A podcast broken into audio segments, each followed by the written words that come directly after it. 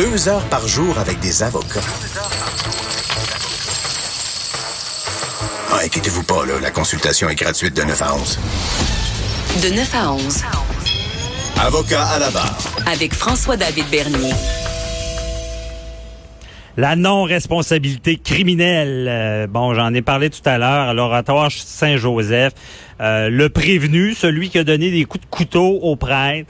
Euh, on, va, on a déterminé là, avec la couronne qu'il n'est pas criminellement responsable. Je suis avec maître Jean-Pierre Rancourt, criminaliste. On, voulait faire le tour de la non-responsabilité criminelle. bonjour, maître Rancourt. Bonjour, maître Bernier. Merci d'être là. On a besoin de savoir c'est quoi la non-responsabilité criminelle? Oui, ben on en a parlé beaucoup. Vous savez, c'est ce que, à un moment donné, l'affaire Turcotte, euh, ça a fait la manchette partout à travers le Québec et le Canada. Euh, la non-responsabilité, c'est lorsque, par exemple, on peut démontrer qu'un individu n'est pas responsable criminellement de l'acte qu'il a commis parce que au niveau mental, il y avait une maladie qui faisait en sorte qu'il ne pouvait pas distinguer le bien du mal, il ne pouvait pas distinguer que ce qu'il faisait était mal. Alors ça, évidemment, c'est pas une science exacte. Et on l'a vu souvent où il y a des psychiatres d'un côté de la défense, par exemple, qui vont dire l'individu avait une maladie mentale tellement importante qu'il savait pas ce qu'il faisait, donc il n'est pas responsable. Et la couronne va amener des psychiatres qui vont venir dire non, c'est pas vrai, euh, cette maladie-là n'empêchait pas de savoir qu'il il, commettait, il commettait le mal. Alors ça, ça arrive souvent. Sauf que dans certains cas, comme dans le cas qui nous préoccupe, je suis convaincu que la maladie était tellement évidente. Par exemple, je vous donne l'exemple où j'en ai plaidé beaucoup, euh, schizophrénie, euh, paranoïde, par exemple. Ça, cette maladie-là, elle est bien reconnue. Et euh, souvent, euh, les deux psychiatres et de la couronne de la défense vont s'entendre pour dire, écoutez, il, souffrait de cette maladie-là, il ne savait pas ce qu'il faisait, et à ce moment-là, au lieu de faire un procès qui dure des jours et des semaines, ben on s'entend, on soumet les rapports au juge, et à ce moment-là, l'individu est déclaré non responsable. Il n'est pas acquitté, il est non responsable criminellement de de l'infraction. Et les gens vont dire bon, il est non responsable, il est pas, il est pas acquitté, mais est-ce que qu'est-ce qui arrive avec lui, qu'est-ce qu'on fait avec lui une fois qu'on sait ça À ce moment-là, il est envoyé euh, à Pinel qui est un, une, prison, par exemple, mais c'est un hôpital psychiatrique pour les prisonniers de ce genre-là. Et là, il va être là aussi longtemps que la commission euh, des libérations ne dira pas, ben écoute, maintenant il est guéri ou parce qu'avec la médication, par exemple, on peut le ramener en société. Fait qu'il peut être là euh, quelques mois, quelques années, voire pour le restant de ses jours, si on n'est on n'est pas capable de maîtriser sa maladie. Je sais qu'avec la schizophrénie paranoïde, par exemple, il y a de la médication qui fait en sorte que l'individu peut éventuellement revenir en société. Sauf que euh, le problème avec cette maladie-là, c'est que lorsqu'ils se sentent bien, lorsque ces gens-là prennent la médication, se sentent très bien, ils arrêtent de prendre la médication et là, et, la maladie revient.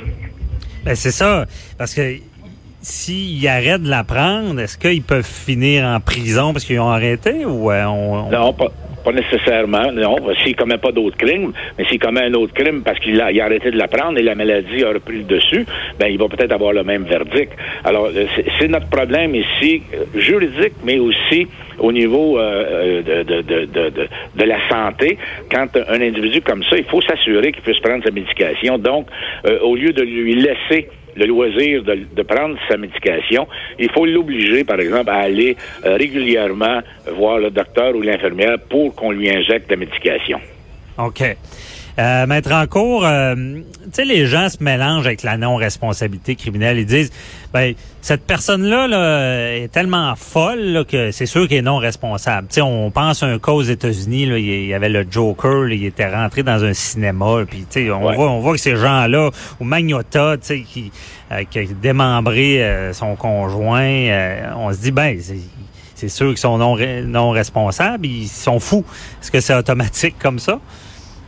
Non, c'est pas automatique comme ça parce que il faut absolument que la maladie fasse en sorte, dans le cas de Magnota, ils n'ont pas de garde de démontrer ça, euh, que cette maladie-là était euh, assez importante, faire en sorte qu'ils ne savaient pas ce qu'ils faisaient. Il faut que la maladie soit assez importante et reconnue par les psychiatres, et des psychiatres reconnus aussi, que cette maladie-là fait en sorte que vous vous déconnectez de la réalité et vous ne savez pas ce que vous faites.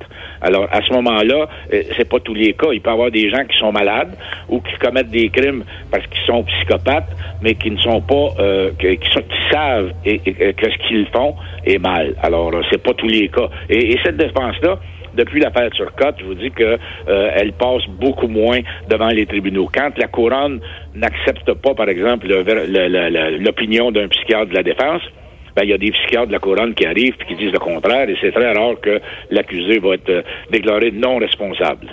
OK. Mais ça, ça fascine euh, les gens, là. Ils disent, coudon, il y a deux psychiatres qui sont dans le même ordre, qui, qui ont un peu les, des techniques qui sont établies. Et un arrive avec une conclusion qui, qui était déconnectée de la, réalité, puis l'autre arrive avec l'inverse. C'est pas rare dans, dans les procès, mettre en cours que un dit blanc puis l'autre noir. Là. Ouais, et malheureusement, on sait que c'est pas une science exacte, mais euh, comme vous dites, ces deux psychiatres-là ont été à la même école, ils ont suivi les mêmes cours, euh, ils devraient avoir les mêmes conclusions, euh, mais malheureusement, il y a des des psychiatres qui, euh, éventuellement, lorsqu'ils sont payés par une partie, vont twister un petit peu leur euh, opinion pour euh, satisfaire la partie qui l'engage. Ça, c'est malheureux. Ça arrive parfois et j'espère qu'à un moment donné, on va trouver une solution pour ne pas que ça arrive. Comme par exemple en, Europe, c'est le juge qui nomme les psychiatres, c'est pas la défense, c'est pas la couronne. Alors, et, et, normalement, on demande deux à trois opinions et les, les psychiatres sont indépendants parce que la paye ne vient pas de la défense ou de la couronne. Mhm. Et ici, est-ce qu'on discute de ça? Est-ce que ça pourrait arriver? Dans le fond, c'est une expert, il y a une expertise et choisie par le juge. Ben, c'est ça. Moi, je pense que ça devrait être comme ça. La défense devrait dire, écoutez, moi, je pense que mon client a un problème mental. Et le juge dit, bah, très bien, je vais ordonner euh, à un psychiatre, euh, ben, peut-être un panel de psychiatres, euh, de se pencher là-dessus. Et ce psychiatre-là va être payé par l'État. Il ne sera pas payé par la couronne, il ne sera pas payé par la défense, mais par l'État. Donc, il va être indépendant totalement. C'est ce qui devrait arriver ici au Canada. Ouais, parce que aussi, tu sais, souvent, bon, on voit des procès de meurtre. Les psychiatres, est-ce que c'est vrai qu'ils peuvent gagner le procès? Tu sais, je veux dire, si parce que là, ils sont souvent, de, ils vont, ils vont être entendus par les jurés et le plus crédible va les convaincre. Absolument, c'est ça. Et, vous savez, c'est difficile de venir plaider devant les jurés. La, défense, par exemple, ne pourrait pas dire, ben, écoutez, le, psychiatre de la couronne, il est payé par la couronne, donc euh, il, est menteur. Et, et, vice-versa, la couronne ne pourrait pas dire ça non plus. Donc, les jurés, eux autres, sont face à deux psychiatres euh, qui sont reconnus avec des curriculums vitae et doivent se demander, bon, lequel est le plus crédible. Et ça ne devrait pas fonctionner comme ça parce que euh, ils sont pas indépendants. Souvent, les, psychiatres ne sont pas assez indépendants pour rendre une opinion euh, qui est légitime. OK. Mais euh, en tant qu'avocat de la défense, je pense que vous, devez avoir fait cette game-là, si on peut, dire, excusez l'anglicisme. il faut, vous n'avez pas le choix d'attaquer, de contre-interroger le psychiatre. Il faut, faut vous, vous, tentez d'y enlever de la crédibilité, là? Oui, mais moi, dans ma carrière, j'ai fait affaire euh, principalement avec un psychiatre et je peux vous dire que c'est arrivé à quelques reprises qu'ils me disent j'ai évalué ton client et t'as pas de défense du tout. Et à ce moment-là, on essaie de régler le dossier autrement. J'ai jamais voulu euh, payer un psychiatre pour qu'il vienne dire ce que je voulais qu'il dise. Alors, ah non, c'est ça. Moi, je l'ai pas fait. Ouais, ouais, j'aurais pas même pensé ça, vous doutez de ça. Mais moi, ce que je veux dire aussi, c'est à, la défense, l'expert de, la couronne va être entendu, mais vous, vous devez y enlever cette la crédibilité, le contre-interroger, le brasser un peu.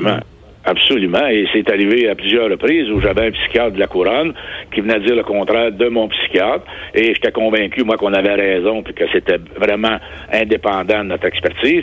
Alors, j'ai contre-interrogé le psychiatre en question pour le mettre en contradiction avec d'autres témoignages parce que ce psychiatre-là avait déjà témoigné pour la défense, témoigné pour la couronne. Alors, ses opinions étaient dépendamment de quel côté qui était. Alors, tu le comptes interroges et tu, à ce moment-là, tu euh, démontres qu'il est peut-être pas aussi crédible qu'il veut bien euh, le, démontrer. Mais ça doit pas être évident parce que c'est quand même quelqu'un, bon, il a un titre, c'est un docteur et euh, je veux dire, comment on réussit à y enlever de la crédibilité? Simplement en, en revisant ses témoignages antérieurs, euh, lorsqu'il témoignait, par exemple, pour l'autre partie, ben voir s'il n'y a pas des contradictions dans la dans une. euh, moi, moi j'ai un, un cas où le, le psychiatre avait déclaré que la dame euh, était tellement en colère qu'elle avait disjoncté lorsqu'elle a tué son mari. Et lorsqu'il est venu témoigner pour la couronne dans un de mes procès, euh, et- il a dit le contraire, que la colère ne pouvait pas nous amener à disjoncter. Alors, euh, Oh. c'est sûr qu'on le met, on en, con- en contradiction, puis la crédibilité est moins bonne. Ouais, il faut, faut, ok, je comprends bien, parce qu'il faut être habile, parce que là, en faisant ça, il faut, parce que m'en avait déjà parlé, euh, j'appelle mon avocat dans une autre chronique, il faut être connecté avec le jury, là, pour qu'il croit. Euh, Est-ce que vous détectez des choses avec le jury quand vous mettez en contradiction l'expert? Ah, c'est sûr que quand euh, vous êtes capable, c'est pas pas tous les cas. Hein, il, y a, bien des cas qu'on n'est pas capable de, de, le contredire assez pour euh, le discréditer. Mais lorsque ça arrive, euh, on peut regarder les jurés qui font des airs un petit peu en me dire ouais, là, il en met pas mal ce psychiatre là. On, peut le voir dans la la physionomie des jurés, parce qu'on peut pas lui parler, évidemment, mais dans leur physionomie, on peut voir à un moment donné que tu frappé un bon coup. OK. Et, euh, sais, les gens sont cyniques, là. Euh, On- à chaque fois qu'on parle de non-responsabilité criminelle. C'est sûr que dans le cas de l'oratoire Saint-Joseph, ben, euh, on, on- tout le monde, on s'est vite rendu compte que cette personne-là avait des, des problèmes de santé mentale. Mais dans les procès, mettre en cause, est-ce que vous pensez qu'il y a des failles dans ce système-là, qui, qui- que peut-être des gens s'en sortent quand ils devraient pas?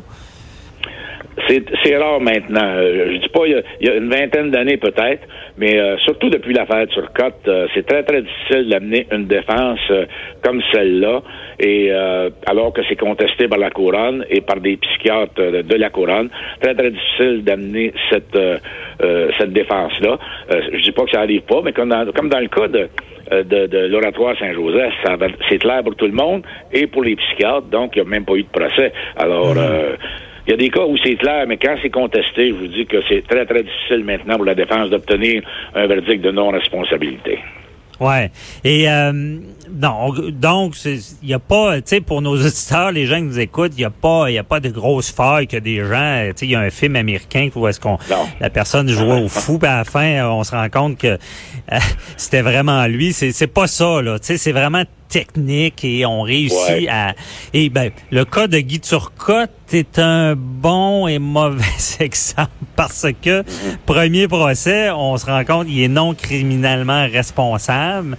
Deuxième, il est condamné. Ça, ça, ça doit mal paraître aussi dans l'opinion publique. La justice a fait son cours, mais il a quand même une fois été non criminellement responsable. Oui, oui, c'est sûr que, et, et d'ailleurs, c'est depuis ce temps-là que je vous dis que euh, c'est difficile d'amener cette défense-là.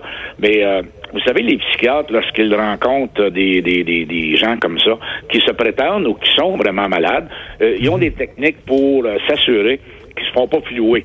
Hein, que- euh, quelqu'un qui vient dire ah moi j'ai une maladie puis qui il, va feindre par exemple des hallucinations ces choses-là les, les psychiatres aujourd'hui ont des méthodes pour déceler ça et pour dire par exemple à l'avocat de la défense écoute ton gars il fait semblant d'être malade il l'est pas là tu sais Bon, c'est rassurant, c'est rassurant de vous entendre mettre en cours. Oui. Merci beaucoup euh, pour euh, cette chronique. On se reparle la semaine prochaine. Bye bye. Merci, bonne journée à vous Bonne journée. J'appelle à la barre Maître Boily euh, en ce qui concerne la DPJ.